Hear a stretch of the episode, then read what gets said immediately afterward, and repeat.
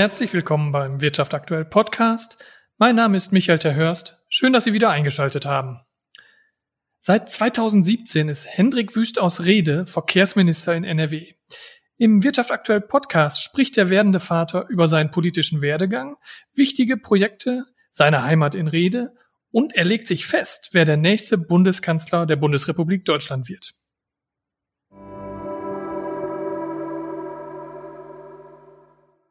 Herr Minister Wüst, herzlich willkommen im Wirtschaft aktuell Podcast. Schön, dass Sie es einrichten konnten und dass Sie heute für uns da sind. Ja, sehr gerne, freue mich drauf. Herr Wüst, ähm, zu Beginn aller Podcast-Interviews bei Wirtschaft aktuell stelle ich wirklich immer dieselbe Frage, um einfach mhm. den Hörerinnen und Hörern zu erklären, mit wem Sie es jeweils zu tun haben. Das würde ich heute auch so machen und Ihnen die Frage stellen, wie Sie sich selbst mit wenigen Worten beschreiben würden. Münsterländer von Geburt und Nordrhein-Westfalen aus Leidenschaft. Okay. ähm, mit gerade mal 15 Jahren, das habe ich recherchiert, haben Sie in Rede die Junge Union Rede mit einigen Mitstreitern gegründet. Fand ich relativ bemerkenswert, weil ich mich so gefragt habe, als 15-Jähriger gab es doch sicher auch noch das ein oder andere andere zu tun in Rede, als die Junge, Junge Union zu gründen. Wie war das für Sie? Was hat Sie gereizt? Ja, wir waren ansonsten, wir waren so eine Clique, wir waren ansonsten äh, äh ziemlich normal. Das war etwas außergewöhnlich. Äh, wir haben mit 15, äh, meine, meine Clique, die waren alle so ein halbes Jahr älter, die waren dann schon 16, äh, so im Sommer äh, des Jahres 89, ähm, 90, 90, im Sommer 90, da sind wir alle angefangen, mal die ersten Alt-Cola zu trinken und waren dann von zwei Schluck Bier schon berauscht. Insofern ja. waren wir ganz, ganz normale Jungs auf dem Land. Klar. Äh, ein paar, paar, paar Mädchen waren auch dabei. Das Interesse an Mädchen äh, nahm doch merklich zu in der Zeit. Insofern waren wir, glaube ich, total normal. Und es war auch ganz, ganz äh, normal, jedenfalls deutlich weniger außergewöhnlich, als es heute erscheinen mag, dass man sich politisch interessiert hat. 89 fiel die Mauer. Mhm. Und ähm, da habe ich angefangen, also ich habe mich immer für Politik interessiert, aber 89 kriegte das Ding dann so ein bisschen Richtung auch. Spiegel TV fing an zu senden, spät abends. Und ich fand ganz furchtbar, das hat mein Gerechtigkeitsempfinden furchtbar verletzt zu sehen, wie da in rumänischen Kinderheimen kranke Kinder, psychisch kranke Kinder, körperlich behinderte Kinder alleingelassen wurden in ihren Exkrementen, ja, glaube einfach angekettet waren, vor sich hin vegetiert. Ganz, ganz, ganz furchtbar. Äh, äh, und da habe ich gedacht, wenn das Sozialismus ist, dann will ich das andere. Mhm, kann ich verstehen. Ähm, würden Sie dann eigentlich sagen, dass der restliche Weg, der dann bis heute gefolgt ist, damals schon irgendwie auch vorgezeichnet oder angelegt war? Nee, äh, überhaupt nicht. Ich war in der Zeit eher noch, eher noch schüchtern, wie man bei uns zu mhm. Hause sagt, kam gar nicht so gut von Worten. Das kam alles ein bisschen später. Ich hatte den Berufswunsch, äh, Förster zu werden in der Zeit. Das war so die Idee. Dann kam Rechtsanwalt. Das kam so mit diesem jugendlichen Gerechtigkeitsempfinden, mhm. das so sehr, ja, vielleicht sehr krass rein ist, vielleicht so. Also das, vielleicht hat sich das so bis heute durchgezogen, dass ich Ungerechtigkeit nur äh, schwer ertragen kann. Ja. Ähm, aber nee, ich, äh, ich hatte dann, sag mal, als wenn es Richtung Abi ging, so ein paar Jahre später, war relativ klar, ich wollte Rechtsanwalt werden. Mhm. Förster habe ich mir dann überlegt, ist vielleicht dann doch ähm, eher was dieses draußen sein für die Freizeit. Ähm, aber das war so eine Abwägung. Nee, Politiker zu werden, äh, Berufspolitiker zu werden, war gar, damals nicht die Idee.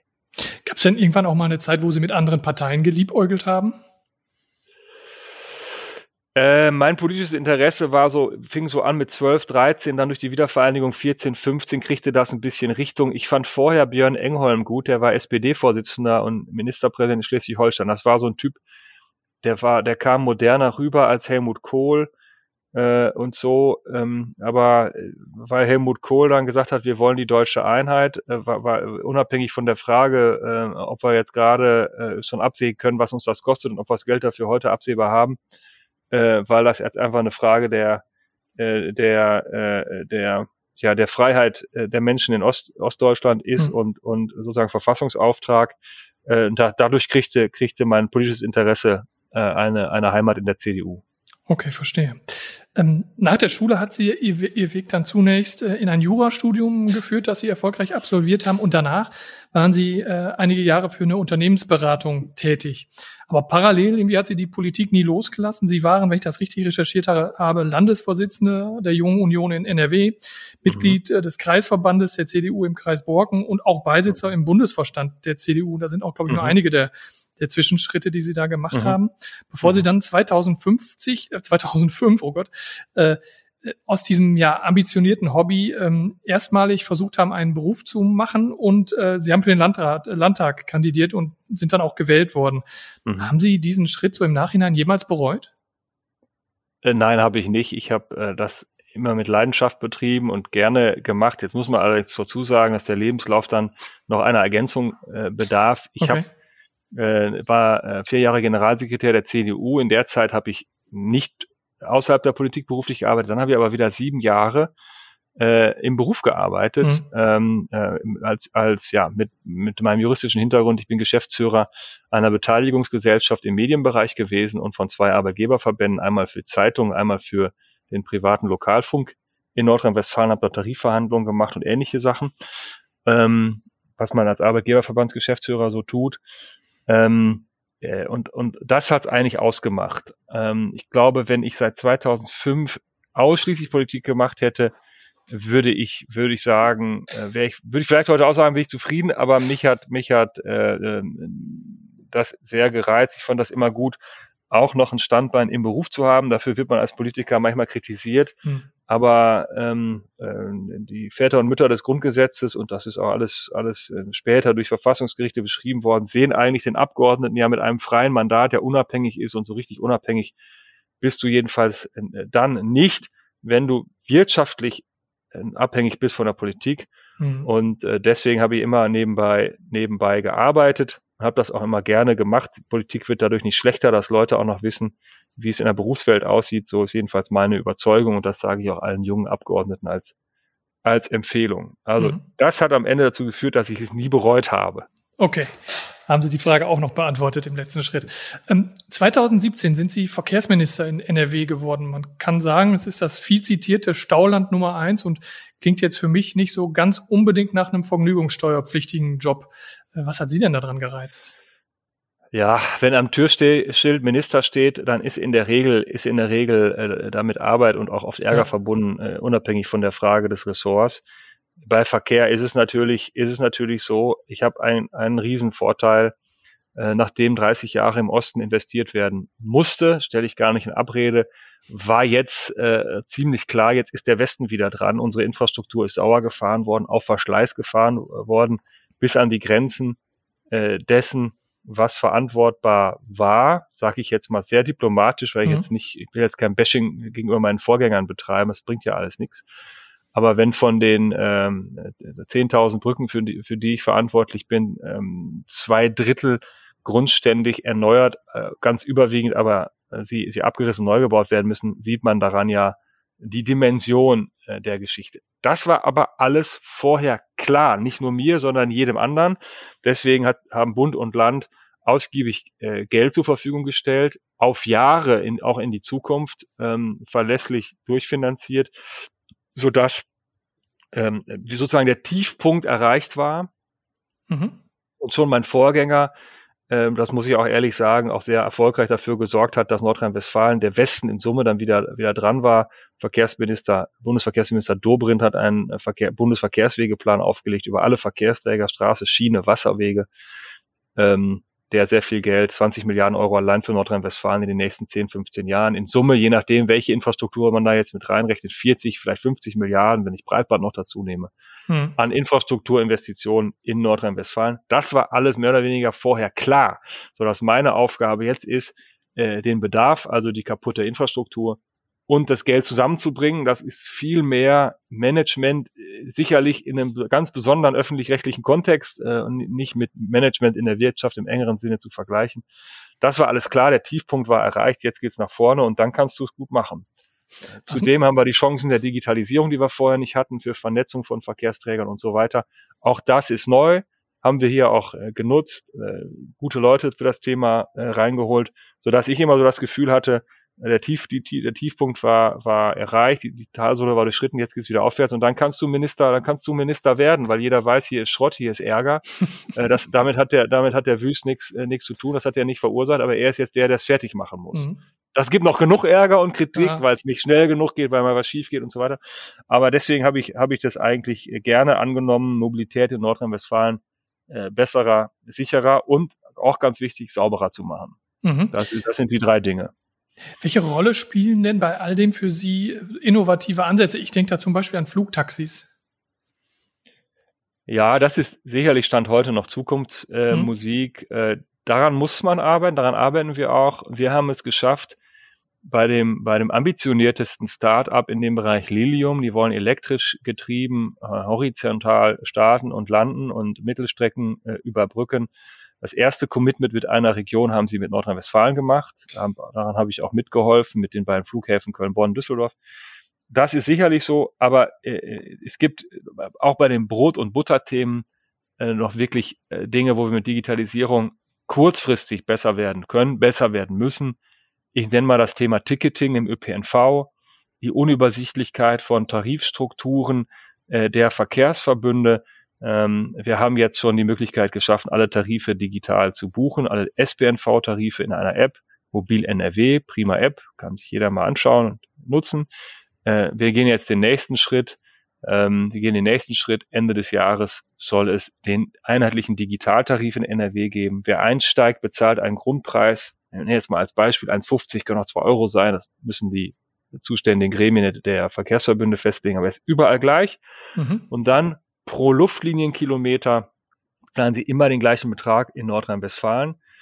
Ähm, und das sind eben so Dinge, da muss man sich dann mit der Frage, welchen Tarif habe ich wo, wo steige ich ein, wo fahre ich hin. Wir haben teilweise in Nordrhein-Westfalen für die gleiche Strecke auf der Hinfahrt einen anderen Preis als bei der Rückfahrt. Mhm. Und so den Irrsinn kriegst du mit, mit, den, mit, den, mit den Digitalisierungsgeschichten, kriegst du mit digitalisierten Tools super weg, kostet ja. uns eine Stange, eine Stange Geld ist aber, glaube ich, gut investiert, um Gelegenheitsfahrern einen, einen einfachen, transparenten Tarif äh, anzubieten und die Hemmschwelle zu senken, ÖPNV zu nutzen. Also es gibt ganz, ganz viele innovative Ansätze, äh, auch noch vor dem automatisierten äh, Auto oder dem autonomen Auto äh, oder dem Flugtaxi.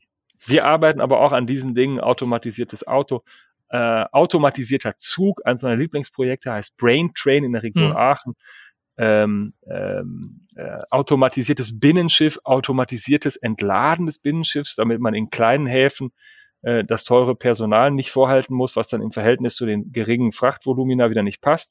Aber unsere kleinen Häfen äh, äh, ihre Zukunft sichert und wir damit leichter die Güter von der Straße aufs Binnenschiff äh, bekommen. Alle, also da sind ganz, ganz viele Innovations- und Digitalisierungsprojekte, wo, äh, wo ich richtig Spaß dran habe, könnte ich jetzt noch eine Stunde drüber quatschen. Mache ich aber nicht, das würde den Rahmen sprengen. Also ganz, ganz viele schöne Sachen. Jetzt haben wir hier bei uns in der Stadtlohner Redaktion ja einen kleinen Flugplatz vor der Haustür. Das ist der Flugplatz ja. Stadtlohn Wenningfeld. Und ja. jetzt würde ich ganz gerne für die Stadtlohner und Frener trotzdem nochmal nachfragen wollen. Was meinen Sie, wann könnten denn dort die ersten Flugtaxen starten und landen? Meine ja, Prognose. Das, das liegt äh, an der Frage, an, äh, schlicht an der Frage, wann wann sind die, wann sind die Geräte durchentwickelt und zugelassen. Lilium, wovon ich eben äh, sprach, sagt Mitte der 20er. Das ist deren äh, Story, sicherlich mhm. auch für die, für die Investoren. Äh, ich habe nicht die technische Expertise, das zu, das zu hinterfragen. Aber wenn die das, wenn die das sagen, nehme ich die Zahl jetzt mal an. Ähm, äh, das könnte, das könnte was für kleinere Flughäfen äh, sein, wo man dann äh, in Stadt und Wenningfeld in so ein kleines Fluggerät steigt äh, mit, mit sauberem Strom äh, geladen, sich beispielsweise zu einem äh, Interkontinentalflughafen äh, äh, fliegen lässt nach Frankfurt, das wird passen von der Distanz her und da umsteigt dann in einen großen, auch energieeffizienteren Flieger, äh, möglichst mit, mit E-Fuels äh, gefüllt oder irgendwann mit Wasserstoff äh, fliegend und dann wäre man sehr, sehr komfortabel äh, und sauber bei uns aus dem Kreis Borken zügig in der Welt. Mhm, schöne Vision. Ähm, Sie sind Landtagsabgeordneter für Bocholt, Borken, Isselburg und Rede und auch nach wie Jawohl. vor in Rede wohnhaft, haben ja. also einen wirklich engen Bezug zur Region. Ähm, welches Verkehrs- und Infrastrukturprojekt bei uns vor Ort hat denn aus Ihrer Sicht zurzeit Priorität? Na gut, ganz, ganz aktuell ist im Bau die B67N. Die mhm. fertig mhm. zu machen ist, glaube ich, äh, gerade jetzt aktuell das Wichtigste. Äh, da hat die Region viele Jahrzehnte drauf gewartet. Mal fehlt das Geld, mal der politische Wille. Jetzt ist beides da, deswegen machen wir die fertig. Das ist jetzt aktuell sozusagen das Brot- und Buttergeschäft bei uns äh, in der Region. Mhm. Dann steht die Frage an, danach steht die Frage an äh, Radschnellweg und oder Reaktivierung der Bahn äh, von Bocholt äh, über Borken, äh, dann äh, Coesfeld Richtung Münster. Äh, ob das geht, muss geklärt werden, ist gerade in der Klärung. Und wenn es geht, äh, muss man dann auch politisch in der Region entscheiden, äh, ob es gewünscht ist, ob ja. es, ob es, ob es politisch geht, sozusagen, ob man Akzeptanz dafür hat. Das ist, das ist hochspannend. Ja. Äh, wir können, wir können es aus dem Ministerium beides unterstützen mit Geld. Äh, auch da sind die Mittel da. Würde ich auch gerne das eine wie das andere. Äh, vielleicht geht auch, auch beides. Man muss den Widerspruch da nicht immer, äh, immer raus, rauskehren. Äh, da, das würde ich gerne so für die Zukunft äh, in meiner Region unterstützen für, für, ich hätte privat vielleicht eine, eine, eine Präferenz, aber die, die halte ich schön für mich, Och. weil das, das müssen, ja, das müssen andere, das müssen, nein, das müssen die entscheiden, äh, die, die es vor Ort verantworten. Da mhm. kommt man nicht als Minister rein und, und wischt das alles zur Seite und, und schiebt dann alle, alle zur Seite, die dafür gewählt sind äh, in der eigenen Heimatregion. Äh, das gehört sich nicht, aber äh, finanzieren, unterstützen würde ich beides. Stichwort Heimat. Verbringen Sie momentan mehr Zeit in Düsseldorf oder in Riede? Ja, ist inter äh, interessante Frage, die, ähm, die durch, durch Corona äh, habe ich wirklich Wochen, in denen ich äh, drei Tage im Homeoffice äh, aus Rede mache. Hm. Da ziehe ich dann so ein Roll-Up, so ein zweimal zwei Meter Roll-Up hinter mir hoch. Äh, dann sieht das fast aus wie im Ministerium, so mit einer, so einer Logo-Wand. äh, die kennt man sonst nur vom Fußball, wo dann die Werbepartner draufstehen. Da steht dann immer Verkehrsministerium NRW und Vorankommen NRW drauf. Und dann mache ich meine, meine 10, 12 Stunden äh, Besprechung per Videokonferenzen, Kongresse per Videokonferenz von Rede. Also durch die, durch die Homeoffice-Geschichte gerade gibt's wirklich Wochen, wo ich mehr Zeit in Rede verbringe. Das äh, empfinde ich, empfinde ich als, als großen Luxus, äh, weil man dann wenigstens noch abends vielleicht nochmal einen Spaziergang machen kann mhm. oder in der Mittagspause ähm, äh, mal die, ja, bei dem schönen Wetter die Terrassentür aufmachen kann äh, aber das ist natürlich jetzt gerade eine Ausnahmesituation, dass das ja. in der Woche, in der Woche so, so ist. Sonst fahre ich morgens mit dem Auto früh weg und komme abends ähm, spät wieder. Äh, das ist dann, sieht dann einfach alles ein bisschen anders aus. Gäbe es eine Weichenstellung in Ihrem Leben, die Sie dazu veranlassen könnte, den Hauptwohnsitz von Rede wegzuverlegen? Ach, es müsste ja, es müsste schon eine große, es müsste schon eine große äh, sein. Ich bin jetzt 45, man weiß nicht, was im Leben, was im Leben äh, kommt. Ähm, ob ich, ob ich bis zum Ruhestand sozusagen bis bis Mitte 60, 70 irgendwie äh, Politiker bleiben möchte, ist die eine Frage. Ob die Menschen von mir repräsentiert sein möchten in der Region, ist eine ganz andere. Die Veranstaltung heißt ja hier Demokratie. Ja. Äh, also das muss ja beides zusammen zusammenpassen. Ich bin früh angefangen mit Politik. Ich kann mir auch noch was was anderes vorstellen. Und ähm, wenn dann irgendwie komplett andere Möglichkeiten beruflich nur woanders gehen, äh, dann so, also muss man muss man das auch irgendwie äh, verarbeiten und mit klarkommen. Aber in meiner Lebensplanung äh, ist aktuell Rede Mittelpunkt. Wir kriegen Nachwuchs im Frühjahr. Oh, herzlichen Glückwunsch. Ich, ja, vielen Dank. Äh, ganz lieb. Äh, und, und ich, ich, ich sehe den Nachwuchs in Rede aufwachsen. Aber mit kann 45, glaube ich, kann man sagen, kann man es final das, nicht sagen. Dass das im Münsterland gut geht. Ich fände das jedenfalls schön, wenn das, wenn das ginge. Mhm. Ähm, Herr Minister, vor der Abschlussrubrik, die gleich kommt, ähm, habe ich noch zwei Fragen, die uns sozusagen über unser Netzwerk zugespielt wurden. Ja. Äh, den Anfang würde ich gerne machen äh, mit einer Frage von Joachim Brendel von der IHK Nordwestfalen, der dafür das ja. Thema Verkehr zuständig ist. Ja, klar, Herr Brendel kenne ich ähm, gerne. Hören wir doch mal rein. Ja, schönen guten Tag, Herr Minister Wüst. Eine Frage von mir. Und zwar die Münsterland-S-Bahn ist ja eine der großen Hoffnungsträger für die Mobilitätswende im Münsterland. Wie kann das Land NRW das Projekt unterstützen? Ja, erstmal vielen Dank an Herrn Brendel für die, für die Frage. Wir werden den Spaß am Ende bezahlen. Jedenfalls, jedenfalls. Das ist mal eine klare jedenfalls ein ganz, Ja, das ist so. Ja, das ist jetzt ja keine Großherzigkeit von mir, sondern das ist schlicht unsere, unsere Aufgabe. Der Nahverkehrsverband Westfalen-Lippe ist zuständig für Reaktivierung, für Neubau von, von Bahnstrecken. Mhm. Und äh, wenn, wenn er dann soweit ist, alles geplant hat, alles fertig ist, kommt am Ende heißt das Ding Infrastrukturfinanzierungsplan des Landes. Äh, und ja. dann werden wir es aus Regionalisierungsmitteln den Bund des Bundes äh, äh, bezahlen, um das jetzt mal ganz korrekt zu sagen und sozusagen alle politischen mhm. Ebenen damit mit reinzunehmen, die da zuständig sind. Äh, und äh, das, das glaub, darf ich, glaube ich, sagen. Ich tue das in meiner Heimatregion besonders gerne, äh, weil, weil ähm, ich bin der Überzeugung, jeder Verkehrsträger hat seine Stärken, aber spätestens an der Stadtgrenze Münster kommt das Auto eben mit seinen Stärken nicht mehr weiter. Da weiß sich, das, weiß sich die Stärke als Schwäche. Äh, und deswegen mit ja. größeren Gefäßen den, den Menschen im Münsterland ein Angebot zu machen, ist, ist klug und da auch in jeder, in vielerlei Hinsicht auf die Bahn zu setzen. Münsterland S-Bahn ist ja eine Überschrift für schnelle Bus- und Bahnlinien. Äh, ja. Aber wir sehen auch am Sprinterbus von, von Bocholt, Rede, Borken bis ähm, nach, nach Münster sehen wir auch da, dass dieses Verkehrssystem Bus wiederum an seine Grenzen kommt. Äh, insofern unterstütze ich das total, da auch sehr auf die Bahn zu setzen. Bahnland Deutschland ist immer mein Schriftbild. Deutschland muss wieder mhm. Bahnland äh, werden. Und das heißt nicht nur Schnellgeschwindigkeit, Hochgeschwindigkeit, Schnellstrecken äh, nach Berlin oder München, sondern eben auch Reaktivierung, neue Bahnstrecken ähm, in den suburbanen und ländlichen Regionen. Ich unterstütze das gerne und wir werden es am Ende bezahlen. Mhm. Okay, klare Aussage. Ähm, die zweite Frage kommt aus Ihrer Heimatstadt von Bürgermeister Jürgen Bernsmann.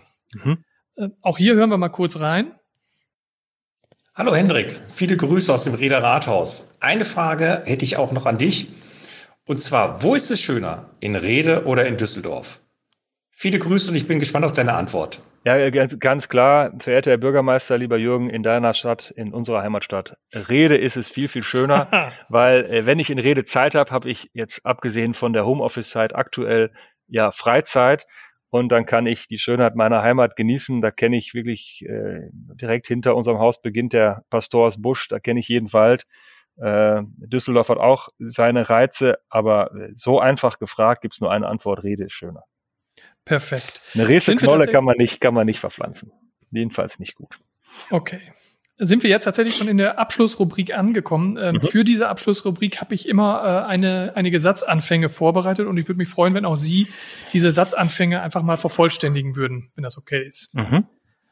Wenn ich mit Menschen in Düsseldorf oder Berlin über das Münsterland spreche, dann schwärme ich von Menschen äh, und äh, Landschaft und äh, der Geselligkeit bei uns äh, im Münsterland und habe schon den einen oder anderen davon überzeugt, äh, sich bei uns mal im Urlaub ganz genau umzugucken.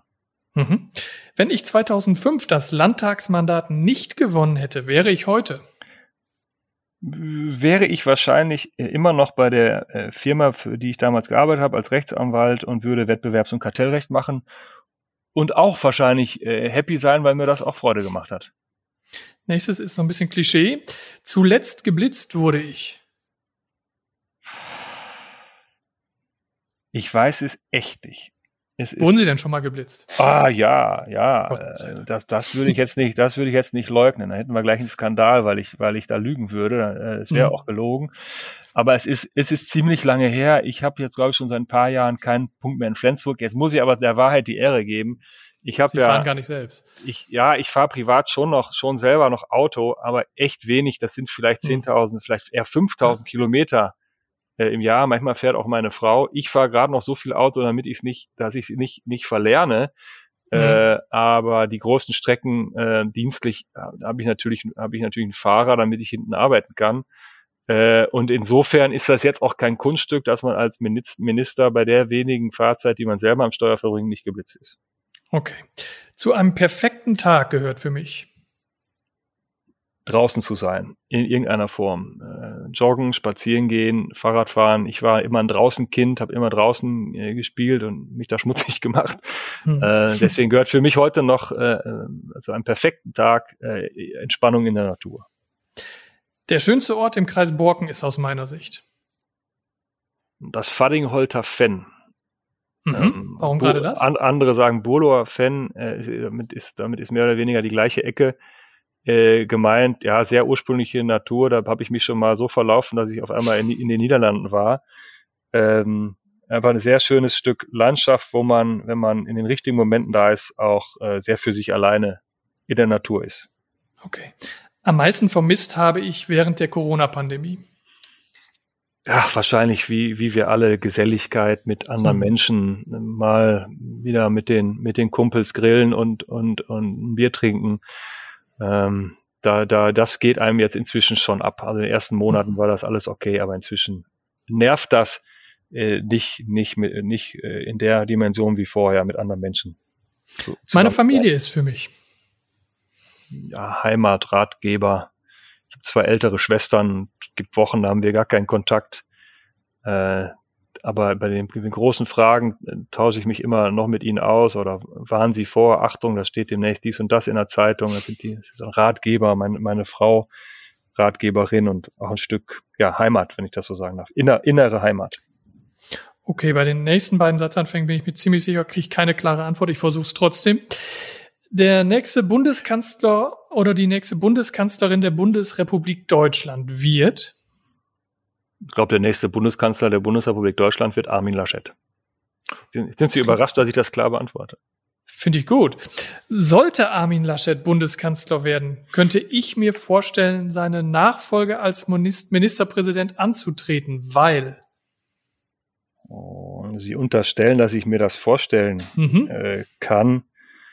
Es gibt aber ganz viele gute Leute in der CDU Nordrhein-Westfalen, was ein, ein großes Geschenk ist und das noch größere Geschenk ist fast, dass wir, dass wir uns alle, alle gut verstehen. Also meine Vorstellungskraft erstreckt sich da äh, auf, auf äh, viele Personen und äh, dieses Land wird, selbst wenn Armin Laschet Kanzler wird, äh, einen guten Ministerpräsident oder eine gute Ministerpräsidentin haben.